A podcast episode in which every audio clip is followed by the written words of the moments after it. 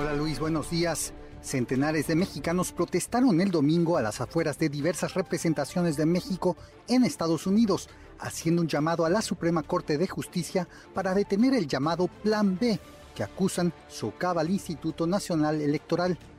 Desde Los Ángeles hasta Nueva York, grupos de mexicanos organizaron protestas afuera de los consulados de esas ciudades portando banderas de México, prendas rusas y lanzando consignas a favor de un INE independiente.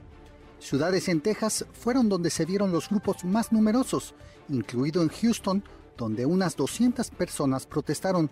Sin embargo, la reunión más grande fue en la Embajada de México en Washington, justo a unas cuadras de la Casa Blanca sobre la Avenida Pensilvania.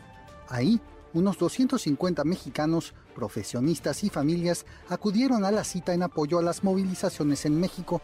Escuchemos a Juan Pablo Guerrero, director de la Iniciativa Global para la Transparencia Presupuestaria y quien participó en la protesta el domingo en Washington. Son muchos años.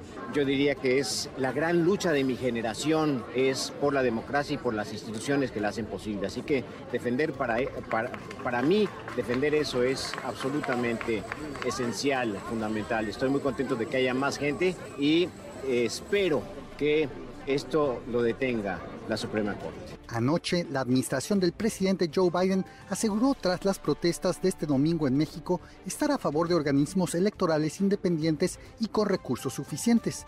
En un mensaje en la red social Twitter, el subsecretario de Estado asistente para el hemisferio occidental del Departamento de Estado, Brian Nichols, aseguró que en México se vive un gran debate sobre reformas electorales, en una posición muy similar a la expresada en noviembre de 2022. Hasta aquí el reporte desde Washington, Luis.